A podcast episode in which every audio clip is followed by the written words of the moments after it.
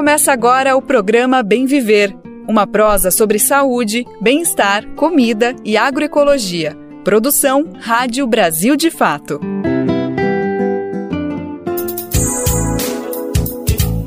Quarta-feira, dia 15 de fevereiro de 2023, está começando mais uma edição do programa Bem Viver. E você vem prosear com a gente pela próxima uma hora. Vamos falar sobre saúde, cultura, agroecologia e muito mais os assuntos que importam para a gente ficar por dentro da nossa realidade continuar seguindo nessa caminhada em busca da justiça social, do bem viver para todo mundo. Vamos nessa então. Eu sou a Nara Lacerda, te convido para ficar com a gente. Tô aqui com toda a equipe do Bem Viver e o nosso programa tá só começando. A volta do Minha Casa Minha Vida. Ontem, Lula oficializou a retomada do programa numa cerimônia no Recôncavo Baiano. Vamos saber mais detalhes do lançamento e o que ele significa na prática. A favela existe. Os desafios de Guilherme Simões, do MTST, na Secretaria da Periferia de Lula. Bancos brasileiros estão longe de alcançar metas de sustentabilidade e de responsabilidade social. Vamos conferir em detalhes uma conversa com a pesquisadora que analisou o comprometimento das principais instituições financeiras que atuam no país. E o resultado é bem pior do que o apresentado nas propagandas. Brasil de Fato 20 anos. A gente está no ar com o Bem Viver, de segunda a sexta-feira, a partir das 11 da manhã, no Rádio Brasil de Fato.com.br e na Rádio Brasil Atual 98,9 FM, na Grande São Paulo. O programa também está disponível nas principais plataformas de podcast e na rede de emissoras parceiras do Bem Viver diversas rádios parceiríssimas do Brasil de fato estão levando a nossa programação, nosso conteúdo para cidades do Brasil inteiro. Para você participar dessa rede de comunicação popular, lá no nosso site tem todas as informações, é só clicar em como ser uma rádio parceira. E aqui no Bem Viver, manda o seu recado para gente. Nosso WhatsApp é 11 95691 6046 e o nosso e-mail é rádio@brasildefato.com.br. Programa Bem Viver, sua edição diária sobre saúde, bem-estar, comida e agroecologia. Hoje vamos começar falando do retorno do Minha Casa Minha Vida. Não deixa de ser um momento histórico para o país. O programa habitacional, lançado em 2009, representou feitos inéditos para o país, como financiamento de mais de 5 milhões de imóveis para a população brasileira. Após a saída de Dilma Rousseff da presidência em 2016, começou um processo de desmonte quando Jair Bolsonaro assumiu, foi o momento de maior estagnação do programa. O ex-ocupante do Palácio do Planalto já foi eleito com um discurso contra o Minha Casa Minha Vida. E foi o que ele fez de fato. Programa ficou parado durante boa parte do mandato, até que foi lançado o que seria o substituto, o Casa Verde Amarela. Mas aí a gente pergunta para nossa audiência: quem sabe de alguma entrega, alguma coisa que aconteceu por conta desse programa? O orçamento foi esvaziado, impossibilitando qualquer avanço. Frente a esse cenário, a solução que o governo Lula escolheu foi acabar com o tal Casa Verde Amarela e retomar o Minha Casa Minha Vida. E o presidente Lula não está perdendo tempo.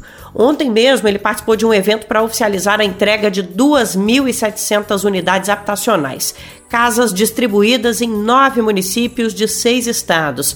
Elas fazem parte de um conjunto de 170 mil unidades que estão em atraso a cerimônia que Lula participou aconteceu no Nordeste, em Santo Amaro, no Recôncavo Baiano. E a gente vai saber mais com Lucas Weber. O programa Minha Casa Minha Vida está de volta e sob expectativas de subsídios e melhorias. O relançamento foi ontem, terça-feira, dia 14, em Santo Amaro, no Recôncavo Baiano, com a presença do presidente Luiz Inácio Lula da Silva do PT.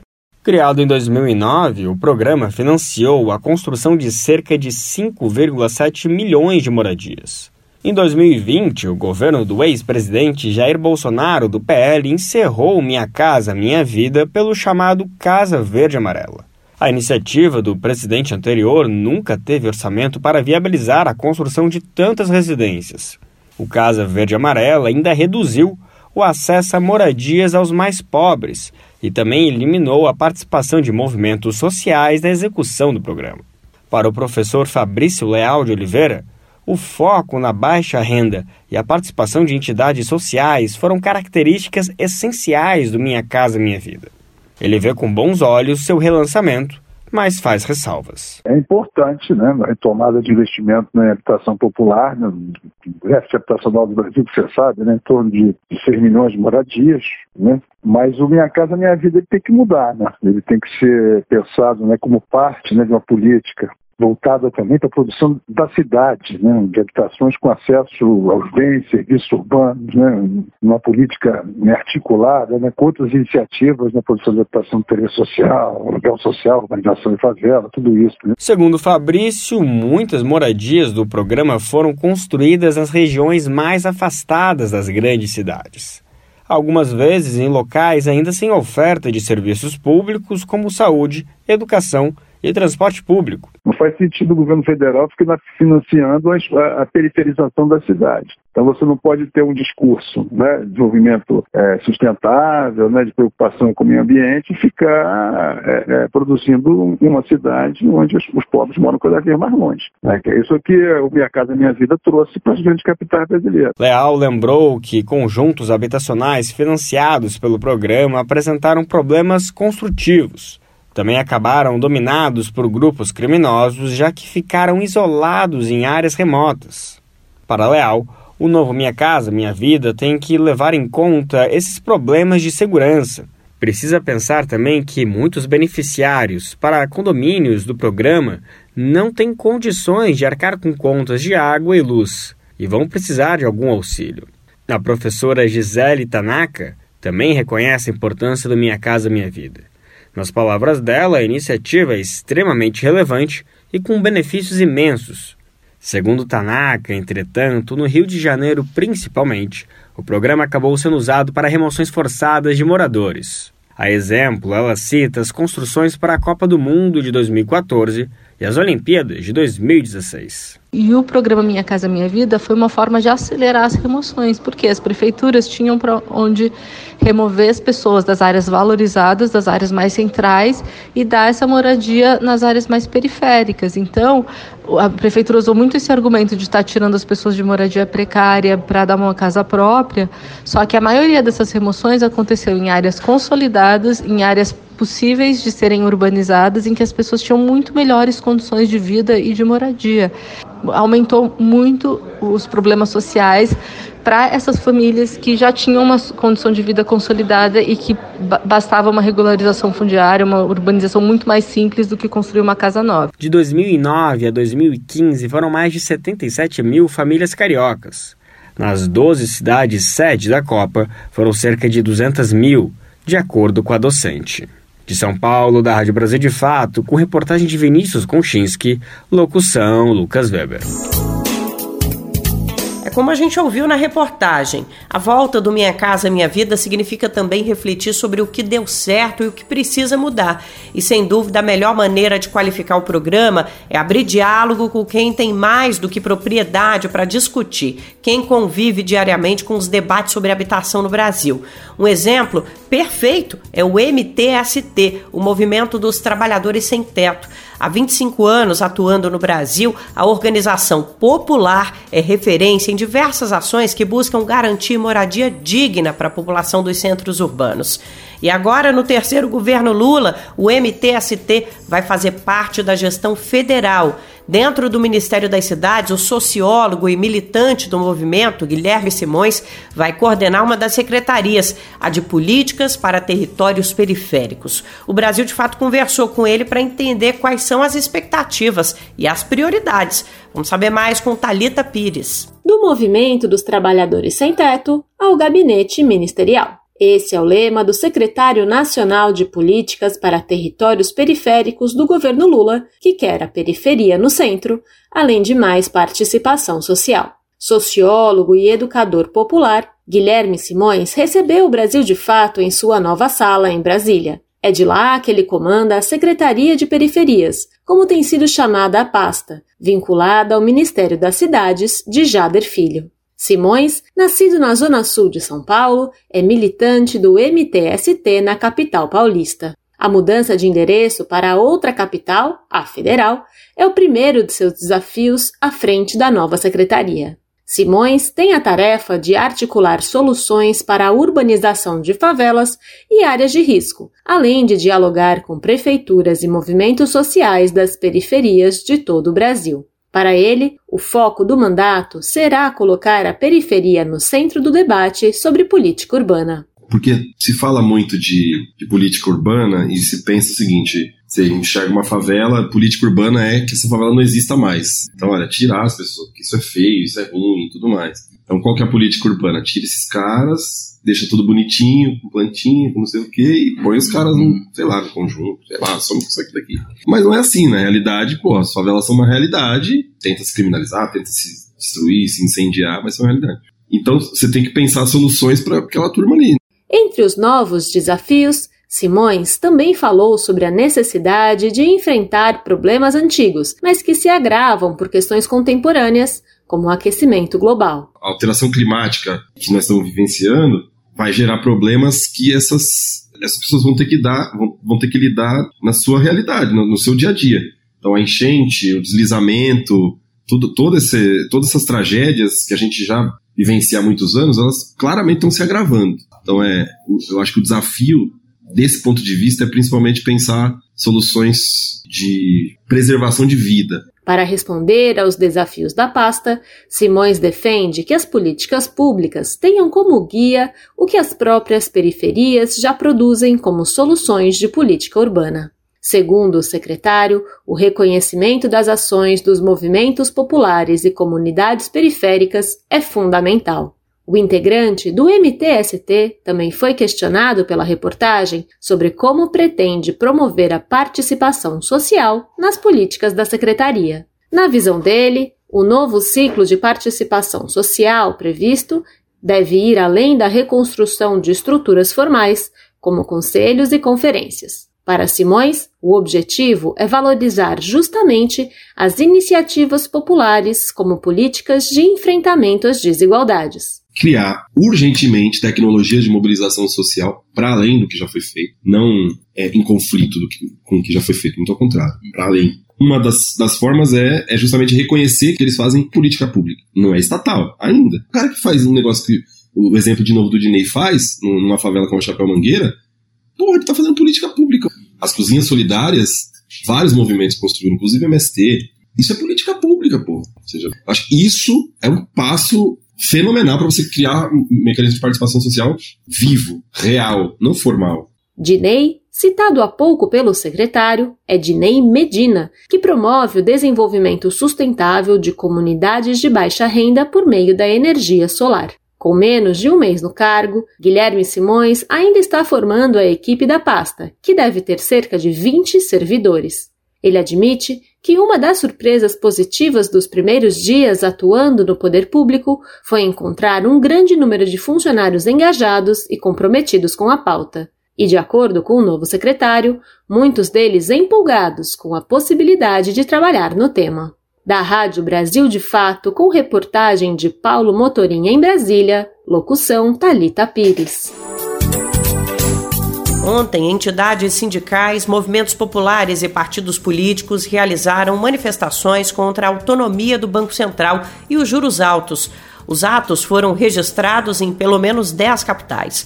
Os protestos começaram pela manhã com um tuitaço nas redes sociais. A mobilização seguiu durante o dia em frente às sedes do Banco Central. As cidades que tiveram ações mais representativas foram Rio de Janeiro, São Paulo, Salvador e Brasília. As críticas foram principalmente contra a taxa básica de juros, a Selic, que está em 13,75% ao ano. Outro ponto de protesto foi o que os movimentos classificam como dependência do Banco Central ao capital financeiro especulativo. Esse foi apenas o primeiro de uma série de protestos prometidos por movimentos populares contra a política monetária do banco. Há uma expectativa sobre o que pode acontecer amanhã, quinta-feira, quando vai ser realizada a primeira reunião do Conselho Monetário Nacional do ano. É desse encontro que é estabelecida a meta da inflação e isso pode ser decisivo para o futuro da taxa de juros do país. O Conselho Monetário é formado atualmente pelos ministros da Fazenda, Fernando Haddad, e do Planejamento, Simone Tebet, e pelo presidente do Banco Central, Roberto Campos Neto.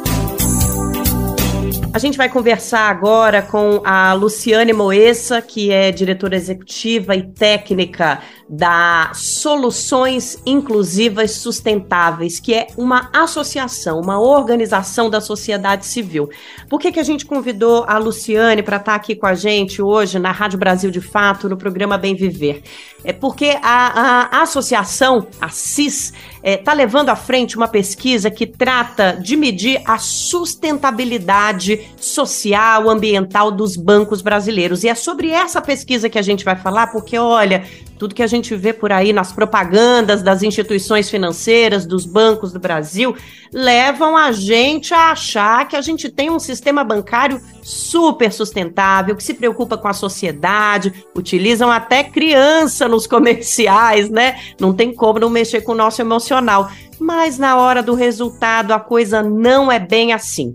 E é sobre isso que a gente vai conversar com a Luciane, a quem eu agradeço a presença. Valeu demais por estar aqui com a gente na Rádio Brasil de Fato. Oi, Nara, é um prazer estar com vocês. Metodologia, na verdade, ela quis traçar um retrato de onde é que a gente está, um retrato objetivo, né, de onde é que o sistema bancário brasileiro está nessa matéria. É, eu acho que o público de vocês já deve ter ouvido falar no termo greenwashing, que significa que empresas ou instituições estão querendo parecer mais verdes do que elas de fato são, né? Então, na verdade, quando você avalia todo mundo com uma mesma régua, a ideia é, é verificar com padrões qualitativos e quantitativos, qual é o desempenho, como é que a gente pode comparar os bancos brasileiros entre si. Os resultados não são animadores, né? A gente é, construiu uma metodologia de 0 a 100 e a nota máxima que foi alcançada foi de, de 29 pontos. É importante notar que é, falar em sustentabilidade da, do setor bancário é extremamente importante para avaliar a sustentabilidade da economia brasileira porque aproximadamente dois terços da economia brasileira ela só se viabiliza, ela depende de acesso ou a crédito ou a investimentos, ou ao mercado de capitais, ou crédito bancário ou mercado de capitais. Então, para se a gente tiver um sistema bancário sustentável, a gente vai ter uma economia sustentável. E a gente vê que, na verdade, é, a atuação deles deixa muito a desejar. Nós selecionamos 10 grandes bancos, né? o Brasil tem mais de 150 bancos, a gente não avaliou todos, mas esses 10 grandes bancos, eles têm quase 90% do mercado, tá? Então, a gente colocou os cinco grandes, né? Banco do Brasil, Caixa, Bradesco, Itaú, Santander, aí o BTG Pactual e o Safra, que são o sexto e o sétimo em termos de participação no mercado, e também os dois maiores bancos cooperativos, Cicobi e Sicredi, né? Que são bancos que estão crescendo, aí é uma, um fenômeno importante para aumentar a concorrência, bom para o consumidor bancário, e também um banco holandês, que é o Rabobank, que no Brasil ele só atua com agronegócio, porque o Rabobank é um líder até global nessa agenda de sustentabilidade, mas no Brasil as operações deles são relativamente pequenas, né? Mas a gente é, selecionou até como um exemplo, porque ele faz algumas coisas que nenhum banco faz, nenhum outro banco brasileiro faz. Por exemplo, não financia, não concede crédito rural, não investe em nenhum imóvel rural que tenha que esteja envolvido com desmatamento, mesmo que seja desmatamento legal, desde abril de 2021. Isso é algo único que o Rabobank faz, tá? Mas mesmo o Rabobank não teve nota alta, foi ele que teve 29, porque ele não divulga muita informação é, sobre as operações brasileiras, quase todas elas são relatórios globais, então a gente não encontrou muita, muita informação, né? Então, uma das razões das notas baixas para começo de conversa é, às vezes, baixa transparência, tá? Então, a gente recolheu informações públicas, múltiplas fontes de dados públicos mesmo, não escapou nada do que eles publicam nas suas páginas, nos seus relatórios e respostas que eles dão a diversas iniciativas que eles participam, né? O envolvimento deles em controvérsias, consultamos a imprensa, etc. E depois pedimos informações complementares para eles, tá? Só que nem todos responderam. Do, dos 10, só três responderam para começo de conversa, que foi o BTG Pactual, o Cicred e o Safra, tá? O Safra por sinal teve a nota mais baixa, teve quatro mesmo, com as respostas. E, enfim, os, os cinco maiores bancos tiveram notas parecidas, o BTG ficou em segundo, né, ficou com 27, os cinco maiores bancos tiveram notas parecidas, só que os privados é, desempenharam melhor, tá? Banco do Brasil e Caixa ficaram, ficaram atrás. O Sicredi ficou bem, sobretudo considerando que não é um, banco tão grande, né? Ficou bastante bem no ranking, ficou em quarto no geral. A gente deu peso maior para crédito do que para investimento. E, e, eu vou falar um pouquinho mais é, quais são as falhas deles no bloco seguinte, tá? Luciane, então o que você está dizendo é que a pesquisa de vocês foi feita com os grandes bancos brasileiros numa escala de 0 a 100 para medir a sustentabilidade e ninguém conseguiu passar de 29. Inclusive o banco que teve essa nota, a maior nota que ainda é baixa, é um banco que globalmente é conhecido por ter é, uma atividade sustentável, digamos assim, né, com sustentabilidade. Aqui no Brasil ele não aplica.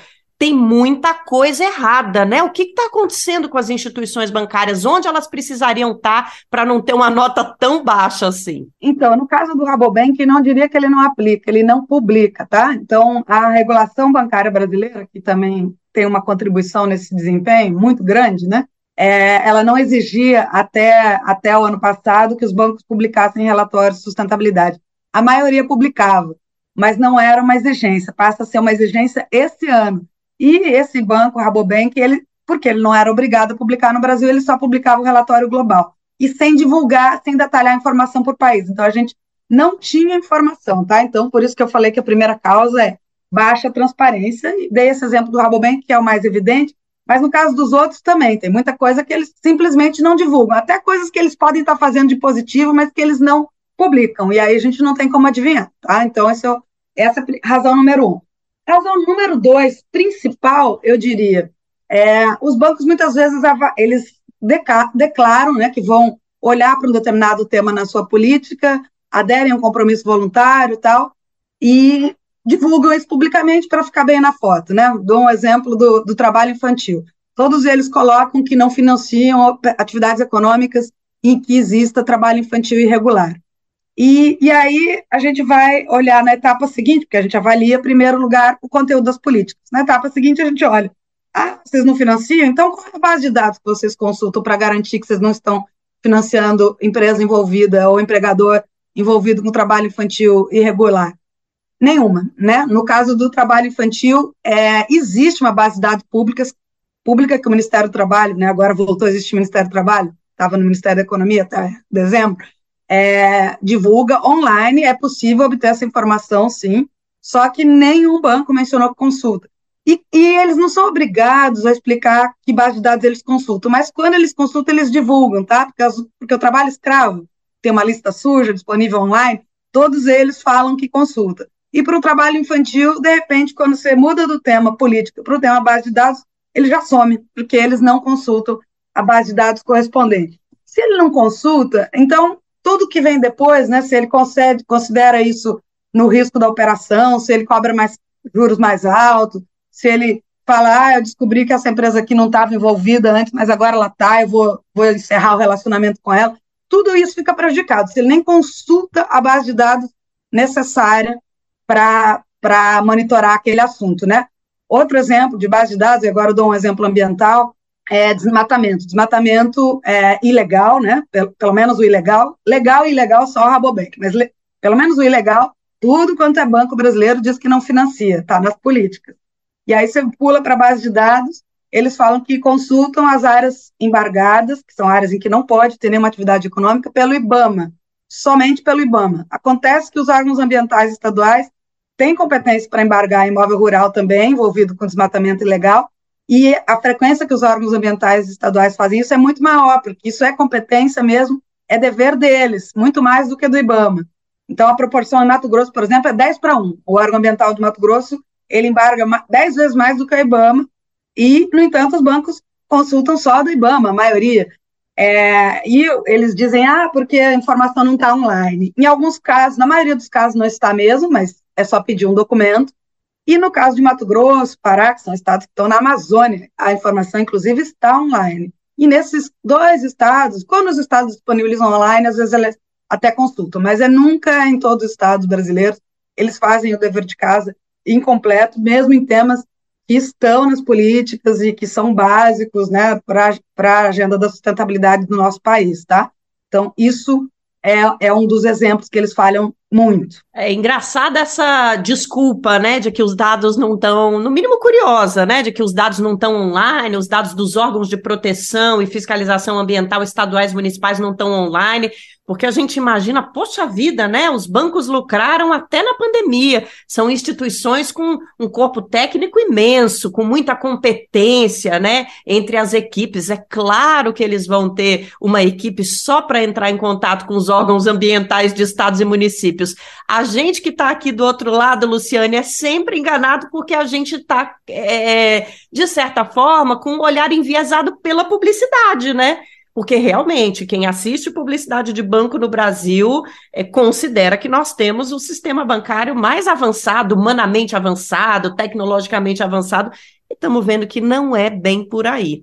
É, antes da gente passar para a nossa última pergunta, eu acho que é muito importante a gente conversar sobre as organizações que estão envolvidas nessa pesquisa e qual é o objetivo dessas organizações. Por que, que o estudo, como dizem os jovens, está na roda? Por que, que a gente colocou esses dados à mesa, Luciane? Bom, é, em primeiro lugar, a, a CIS, né, essa associação que a gente fundou ano passado, com apoio do, do Instituto Clima e Sociedade, ela tem como missão justamente tornar o nosso setor financeiro brasileiro alinhado com as necessidades do desenvolvimento sustentável, né? Ambiental, social e econômico. E a gente faz outras atividades também, a gente até fornece capacitações, publica muito material gratuito, muito material de educação para o setor financeiro nessa matéria. A gente faz muito advocacy, né, a atuação ali junto com os reguladores financeiros para eles exigirem mais das instituições financeiras nessa matéria mas é, a gente avalia que, como ponto de partida, era preciso entender objetivamente onde estamos nessa agenda, né? Então, a gente construiu uma metodologia aí bastante abrangente, não, ela, não é, ela não é pouco abrangente, não, ela é bem ambiciosa mesmo, e que tinha como foco desde o início e além dessa avaliação do que os bancos dizem, porque existem outras metodologias que eventualmente avaliam o conteúdo das políticas e já existem falhas na própria, nas próprias políticas, temas que deveriam entrar e não entram, tá? Mas a gente queria ir além o que eles dizem, mas também o que eles fazem. E aí entender também a estrutura de governança, igual você falou, né? Imagina, a gente imagina que a área, eles têm áreas de sustentabilidade sim, mas que são pequenas para o tamanho das carteiras de crédito. Outra falha e de investimentos. Eles não são todas as operações com setores que têm risco socioambiental altíssimo que são avaliadas, tá? Eles selecionam quase sempre pelo porte da empresa, pelo valor da operação.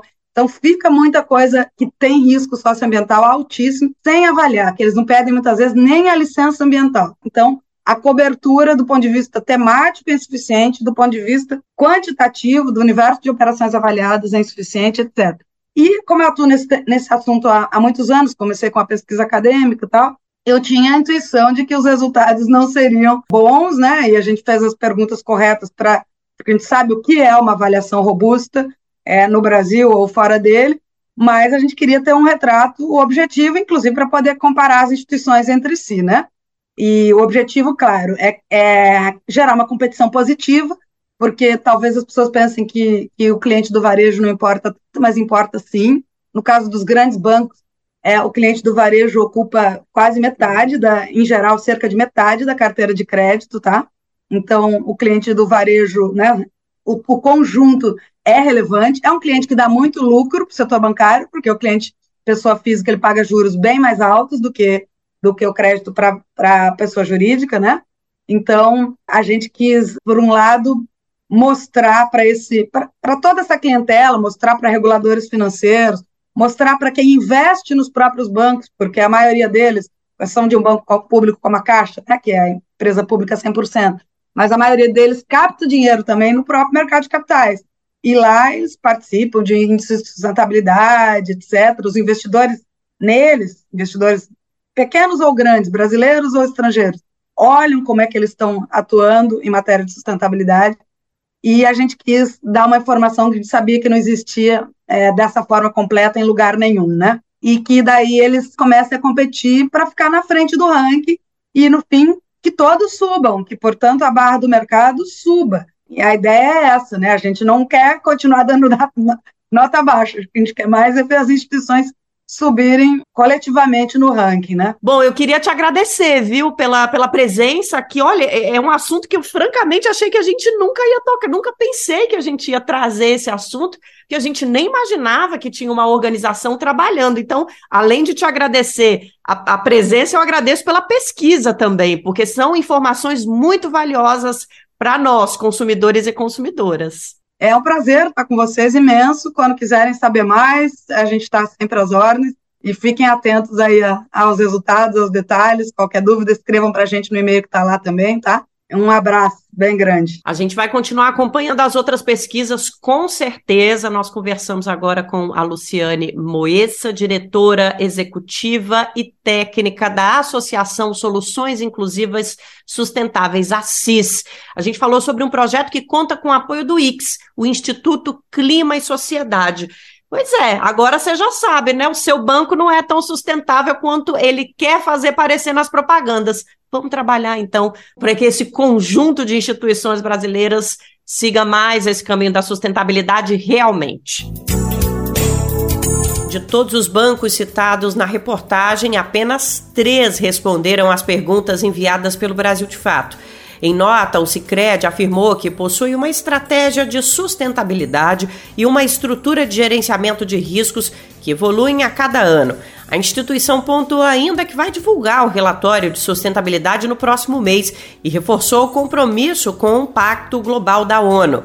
O BTG também mandou posicionamento afirmando que análises de riscos sociais, ambientais e climáticos são parte da cultura da empresa, aplicadas de maneira transversal nos relacionamentos, financiamentos e investimentos do grupo.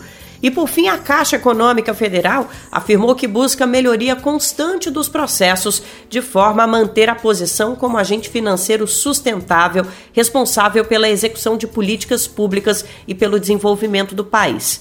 A Caixa também afirmou que o ranking não analisou todas as ações que são implementadas pelo banco, mas o banco também não explicou por que não repassou essas informações para os responsáveis pela pesquisa. Nesta semana, o Brasil participa da sexta Conferência Global de Tecnologia Sustentável e Inovação. A proposta é um encontro de diferentes países para debater soluções no sentido da implementação da chamada Agenda 2030, uma série de objetivos estipulados pela ONU em comum acordo com as nações. O evento acontece no Rio de Janeiro, encerra hoje. Essa foi a primeira vez que um país das Américas sediou o um encontro. Uma das representantes do Brasil no evento foi a ministra da Saúde, Nízia Trindade. No discurso, ela reforçou o compromisso do Brasil em se alinhar às metas traçadas pelas Nações Unidas.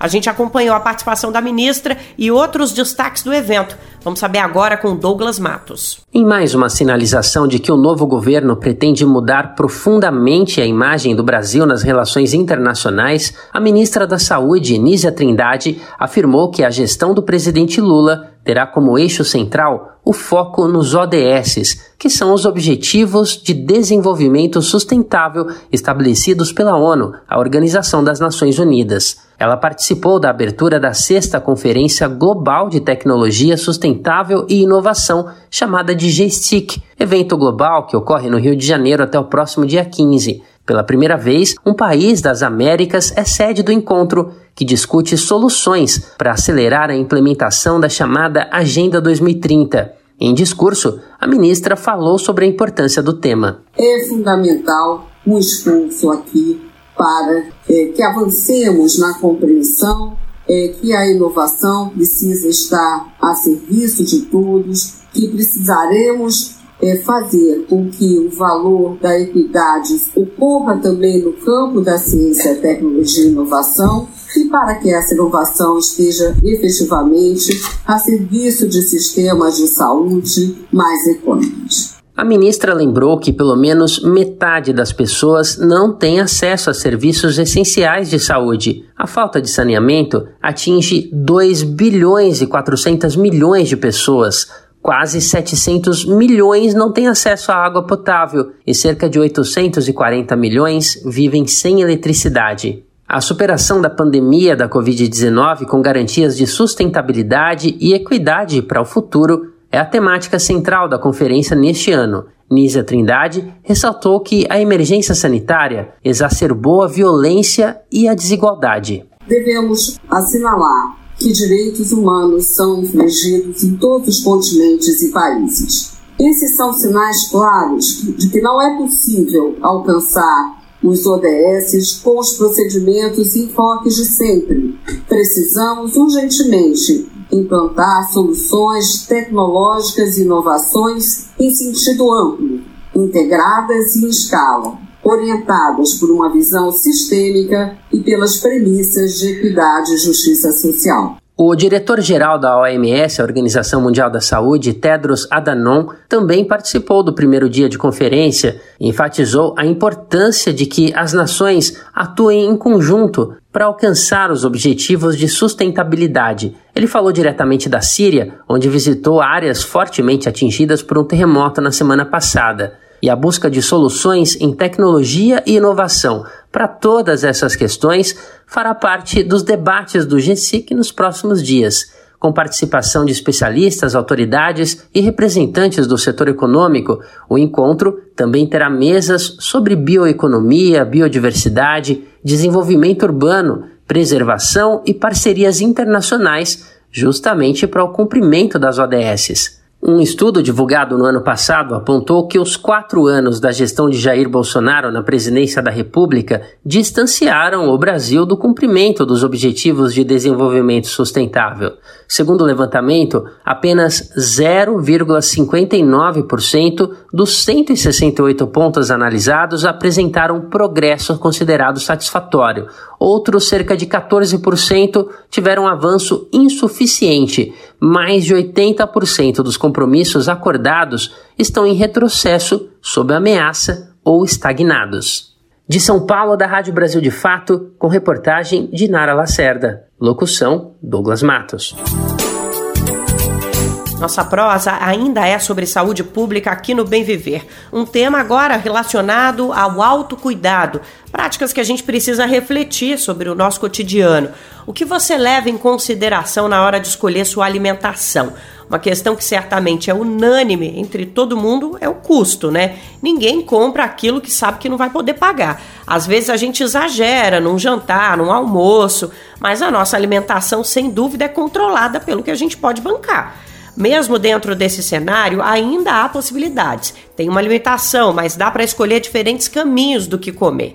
E essa decisão é fundamental para pensar em hábitos saudáveis, capazes de prevenir doenças e gerar bem-estar. Pode parecer exagero falar assim, mas de fato o que você come influencia e muito na saúde do seu organismo.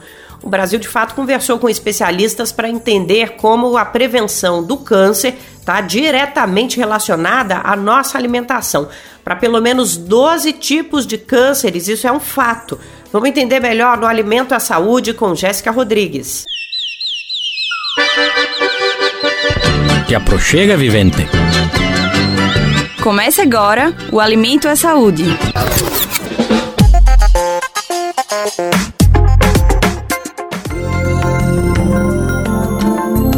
Beber muita água, ter uma alimentação saudável, praticar exercícios físicos. Essas são algumas das coisas essenciais para se ter qualidade de vida.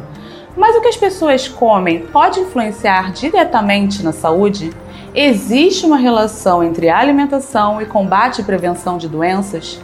4 de fevereiro é o Dia Mundial de Combate ao Câncer, segunda maior causa de morte no mundo, segundo a Organização Pan-Americana de Saúde e vamos entender melhor qual a relação dessa doença com o que é ingerido pelas pessoas no dia a dia.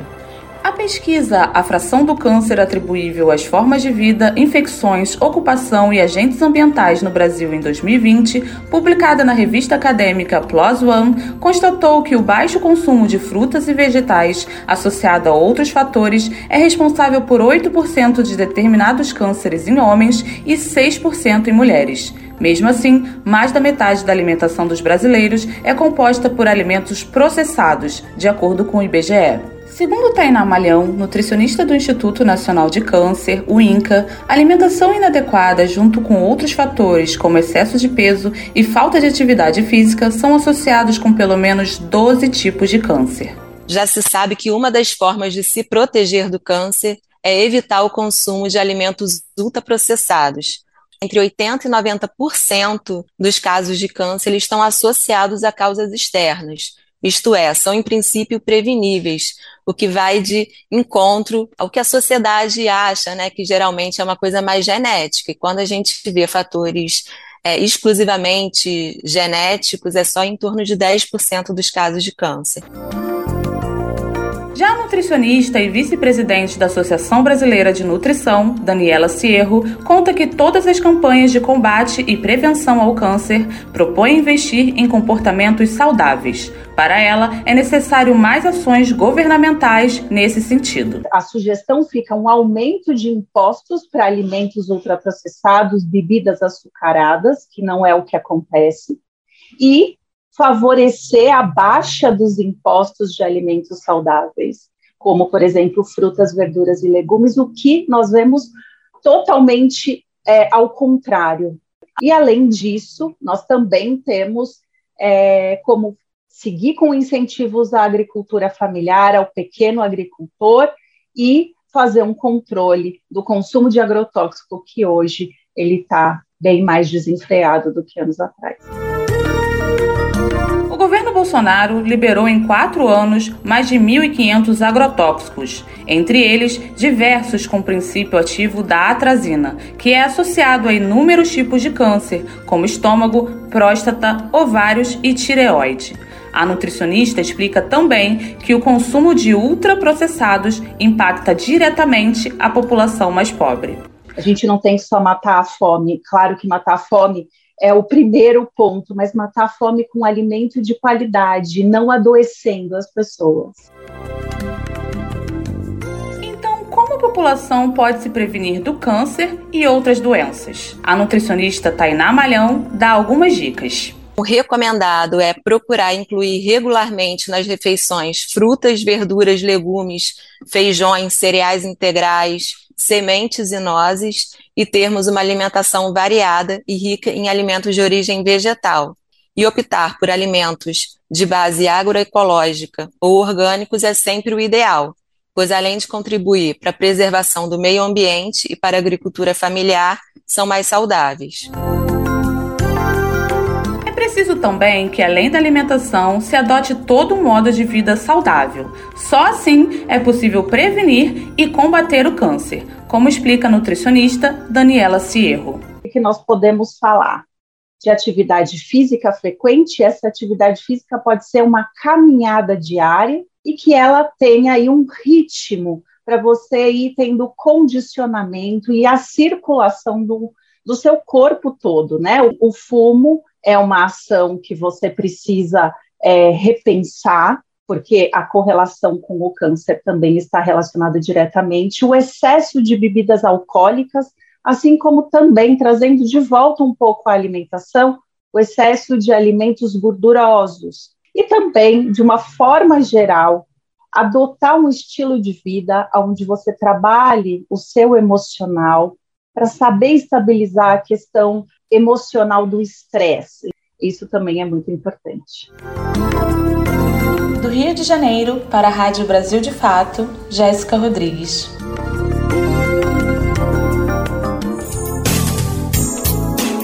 Se você quiser ouvir de novo ou recomendar para alguém, vai lá no radiobrasildefato.com.br. No final da página você encontra o ícone para acessar o Alimento à Saúde e aproveita para conferir todas as edições do nosso quadro. Assunto que não dá para faltar aqui no Bem Viver nessa época do ano é o carnaval, mas ainda falando sobre saúde.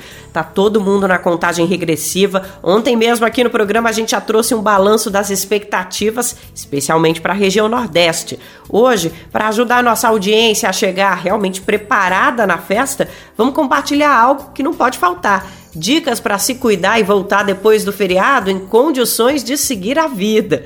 E tem muita gente que pode já ter se desacostumado a curtir a festa na rua e ir nesse pique de pular de bloquinho em bloquinho, sair de casa de manhã, voltar sabe lá quando. Quem for entrar nesse ritmo e não se cuidar com alimentação, hidratação, protetor solar, o estrago pode ser feio, né? Para ajudar todo mundo a entender a importância desses cuidados, a gente trouxe um velho conhecido da nossa audiência, Aristóteles Cardona, integrante da rede de médicas e médicos populares. Vamos ouvir as dicas dele? Este começo de 2023 talvez seja um dos começos de ano mais esperados dos últimos tempos, né? Afinal, vivemos tanto tempo, né, com limites para aproveitar o verão, o calor, o carnaval que vem pela frente por conta da pandemia, que nada mais justo que a gente se programe na medida do que for possível para aproveitar da melhor forma possível.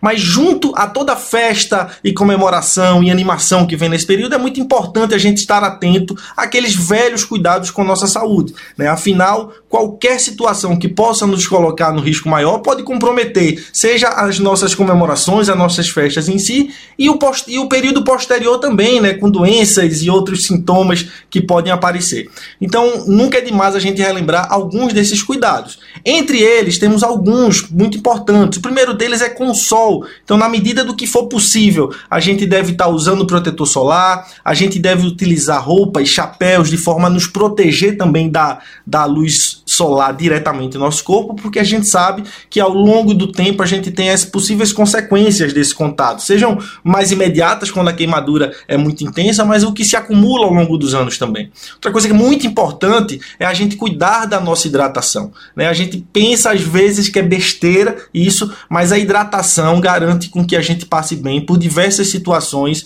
né? ainda mais quando a gente sabe em ambientes, em festas que duram muito tempo, muitas horas, a gente termina desidratando sem nem saber.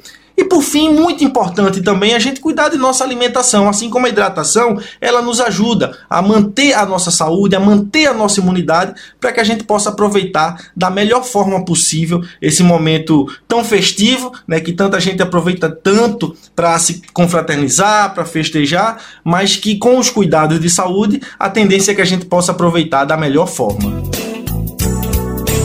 Valeu demais, Ari Cardona, sempre com contribuições muito valiosas aqui para o nosso bem viver. Volte sempre, Ari.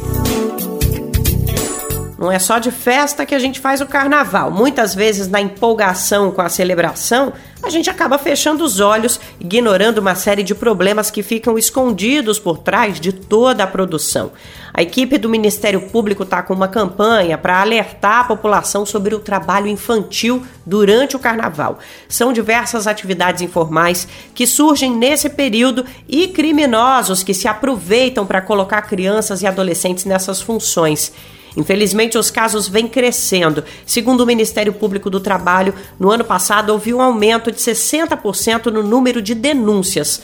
Vamos saber mais com Gabriel Correia, da Rádio Agência Nacional. Por trás dos confetes e serpentinas que fazem a alegria do carnaval, pode se esconder uma triste realidade para crianças e adolescentes envolvidos com o trabalho de preparação e montagem dos festejos.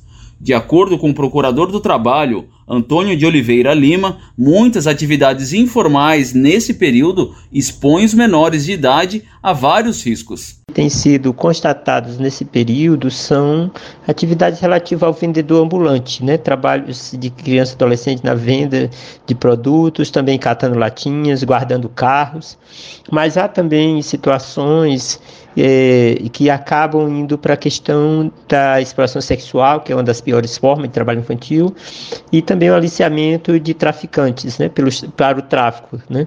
Então, as crianças acabam ficando muito vulneráveis também a essas formas de exploração. Por isso, o MPT, Ministério Público do Trabalho, e a OIT, Organização Internacional do Trabalho, promovem uma campanha para conscientizar e sensibilizar os foliões e toda a sociedade sobre os direitos dos menores e os riscos do trabalho precoce. Em 2022, o MPT recebeu mais de 2.500 denúncias de trabalho infantil, um aumento de 65% em relação a 2020. Só em janeiro de 2023 já foram registradas 271 denúncias.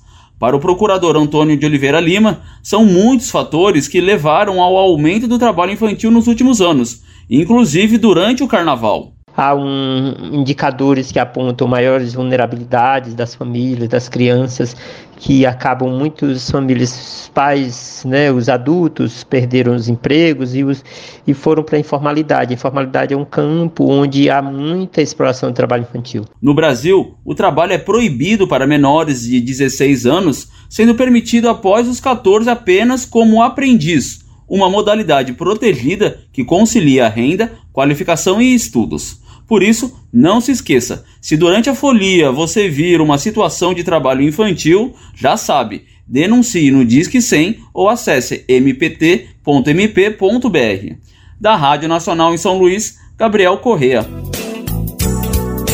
Combate à fome é um compromisso do governo federal desde literalmente o primeiro dia do mandato. Não é exagero afirmar isso, porque ainda na posse Lula assinou uma série de decretos e um deles tinha justamente esse foco. O presidente autorizou a volta do CONSEA, Conselho Nacional de Segurança Alimentar e Nutricional. O órgão tinha sido extinto no começo do governo de Bolsonaro. Essa ação foi apontada por diferentes especialistas como um dos motivos do agravamento da fome no país. Por isso, a volta do CONSEA foi muito comemorada.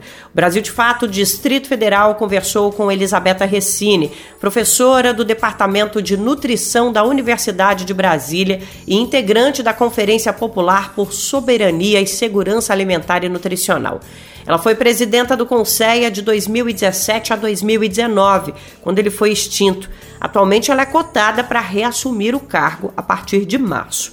E na conversa ela explicou por que é tão fundamental a existência do Conselho. O Conselho ele é um, um conselho extremamente diversificado do ponto de vista da representação da sociedade civil e também da representação do governo a compreensão que nós temos, o, o, conceito que nós temos de segurança alimentar e nutricional, que foi aprovado na Conferência Nacional de 2004, é um conceito que traz todas essas dimensões, né? A segurança alimentar e nutricional, antes de mais nada, ela é um direito, é, ela é a ferramenta para que a gente é, realize o direito humano à alimentação adequada para todas as pessoas, e ela abrange desde o do acesso à terra, ao tipo de semente utilizada, as relações de trabalho para a produção, é, o que é plantado, como é plantado, onde é plantado, é, como esse alimento é transportado, comercializado, como as pessoas têm ou não têm acesso a esse alimento,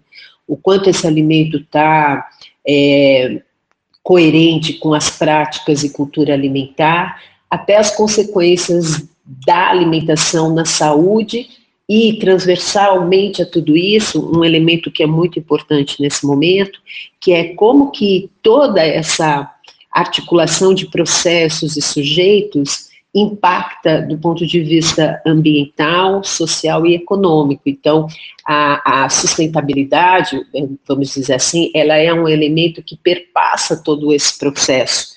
E aí, não apenas a sustentabilidade ambiental, que hoje é um tema absolutamente urgente e prioritário, mas também a sustentabilidade social e econômica.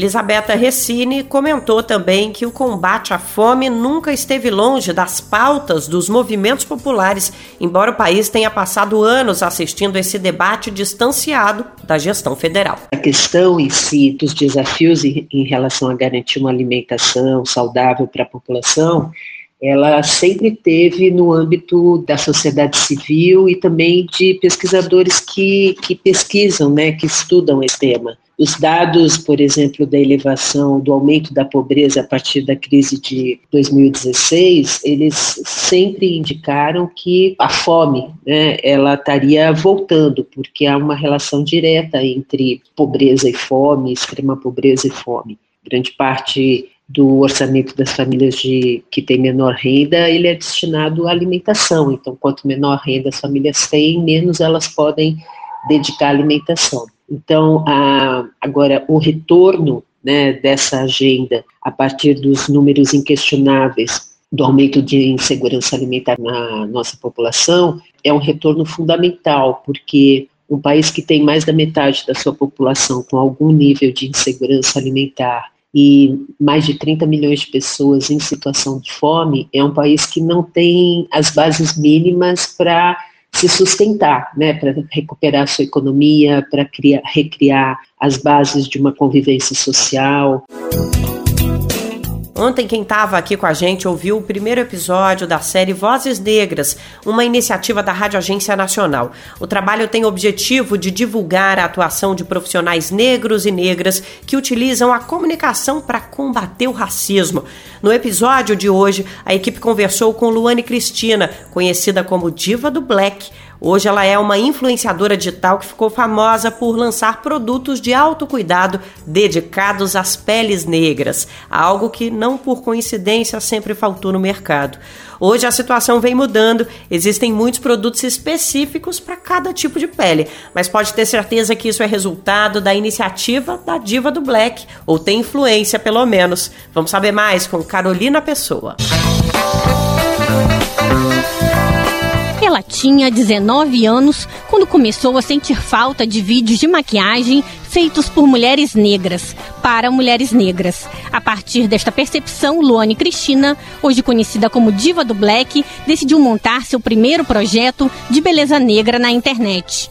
De lá para cá, a iniciativa cresceu e se modificou, e hoje é um canal no YouTube com o nome dela, com mais de 500 mil inscritos. No espaço, Luane aborda cuidados capilares e embelezamento estético, com o objetivo de elevar a autoestima e fortalecer mulheres pretas, combatendo o preconceito. Luane também está presente em outras redes sociais, como Instagram e TikTok. Ela destaca a importância do projeto. A importância de abordar esse tema de beleza e cuidados capilares, né? Para mim é muito grande, porque é uma forma da gente conseguir combater a falta de representatividade e invisibilidade da comunidade negra em diversos, em diversos fatores, né, na nossa sociedade. Então, quando eu decidi criar o meu canal e tudo mais, compartilhar ali os meus momentos né, de, de rotina, de cuidados de beleza, foi com esse intuito, para que elas pudessem ver em mim a representatividade e pudesse reproduzir nas suas casas também, para que elas se sentissem maravilhosas, poderosas. Luane conta que, mesmo depois de mais de 10 anos à frente do projeto e com uma maior valorização da beleza negra na mídia, ainda recebe muitas mensagens de seguidoras dizendo que não têm autoestima e não conseguem ver beleza em seus cabelos. Para ela, apesar das conquistas sociais, ainda existe muita discriminação. Infelizmente, ainda existe muito preconceito, né? inclusive nessa questão de cabelo. Mas a sociedade ela está evoluindo. Eu vejo que tem, tem uma, memória, uma melhora né?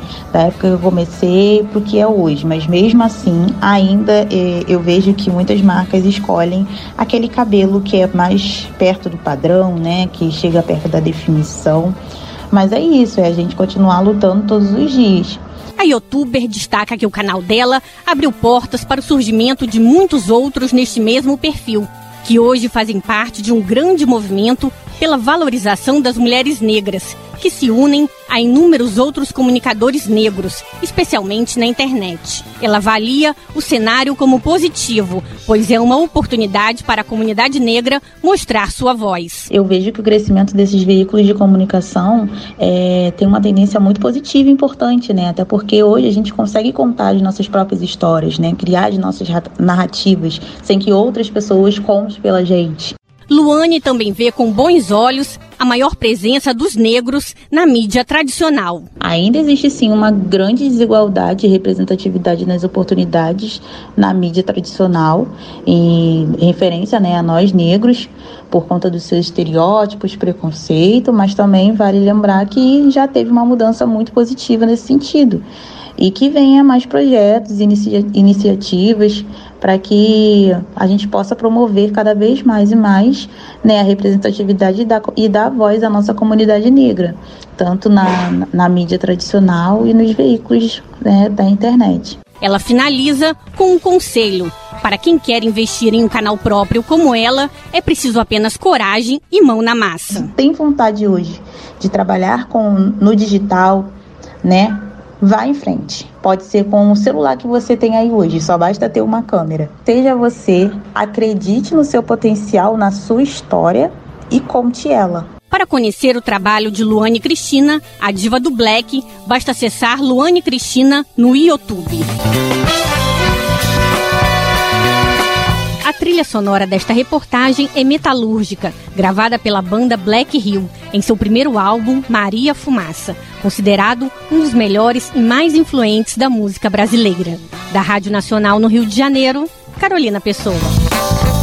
Ao som de Black Rio, a gente anuncia o fim do Bem Viver de hoje, mas amanhã a gente volta e estamos querendo prosear mais com você. Nosso programa vai à hora a partir das 11 da manhã no radiobrasildefato.com.br e na Rádio Brasil Atual 98,9 FM na Grande São Paulo, nossa parceiríssima. E tem mais parceiríssimas aqui conosco no Bem Viver, a nossa rede de emissoras parceiras, levando o nosso programa de norte a sul do país. Para saber quem está nessa lista, é só ir lá no nosso site e conferir a matéria que sai todos os dias com os destaques do Bem Viver. E não esquece que o programa também está disponível no Spotify, no Deezer, no iTunes e no Google Podcasts. Este programa teve apresentação de Nara Lacerda e roteiro de Lucas Weber, edição e produção de Geisa Marques, Daniel Lamir e Douglas Matos. Trabalhos técnicos de André Paroche, Adilson Oliveira e Lua Gatinone. Coordenação de Camila Salmásio, direção executiva Nina Fidelis e apoio da equipe de jornalismo do Brasil de Fato. A gente volta amanhã e vamos estar esperando você aqui para continuar a nossa prosa, hein? Não vai faltar. Até lá. Você ouviu o programa Bem Viver, uma prosa sobre saúde, bem-estar, comida e agroecologia Produção Rádio Brasil de Fato.